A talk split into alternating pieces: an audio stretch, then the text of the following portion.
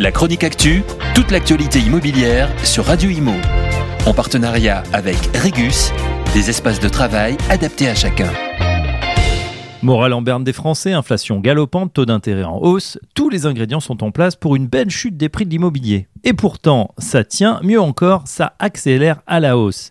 En juin, les derniers indices des prix de l'immobilier affichent une hausse de 0,3% pour toute la France.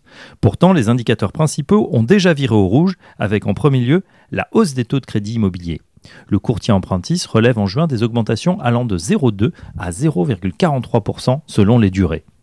Les banques sont désormais en alerte et excluent les dossiers les plus fragiles, primo-accédants en tête. Conséquence, le marché de l'immobilier est pris en tenaille entre des conditions de crédit qui se dégradent et des prix qui tutoient toujours les sommets.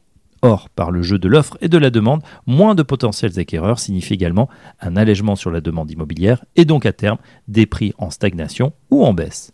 Pourtant, ce n'est pas encore le cas. Alors comment expliquer ce décalage et cette résistance du marché immobilier alors que sur d'autres actifs, comme sur les actions par exemple, l'ajustement s'est fait de manière brutale, moins 17% sur le CAC 40 depuis le début de l'année tout d'abord, en période d'incertitude, la pierre joue plus que jamais son rôle de valeur refuge, et ce d'autant plus lorsque l'environnement est anxiogène, guerre, bouleversement climatique, incertitudes économiques, risque de licenciement. Ensuite, il ne faut pas oublier le délai. On n'achète pas un bien immobilier comme on achète une action. Les prix négociés aujourd'hui par les notaires sont les prix négociés il y a trois mois en mai, alors que la hausse des taux n'était pas encore si prononcée. Le taux moyen est aujourd'hui compris entre 1,5 et 1,70%, alors qu'on était en janvier entre 1,15 et 1,20%.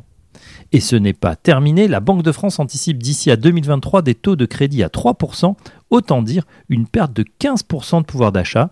Mécaniquement, il faut donc s'attendre à une contraction du marché qui se répercute sur les volumes et donc sur les prix, selon Thomas Lefebvre, directeur scientifique de Meilleurs Agents. Et il rappelle qu'il y a 10 ans, on empruntait à 4,5%, mais c'est bien la division par deux de la production de crédit qui avait fait chuter les prix à Paris de 10% entre 2010 et 2015. La chronique actu, toute l'actualité immobilière sur Radio Imo. En partenariat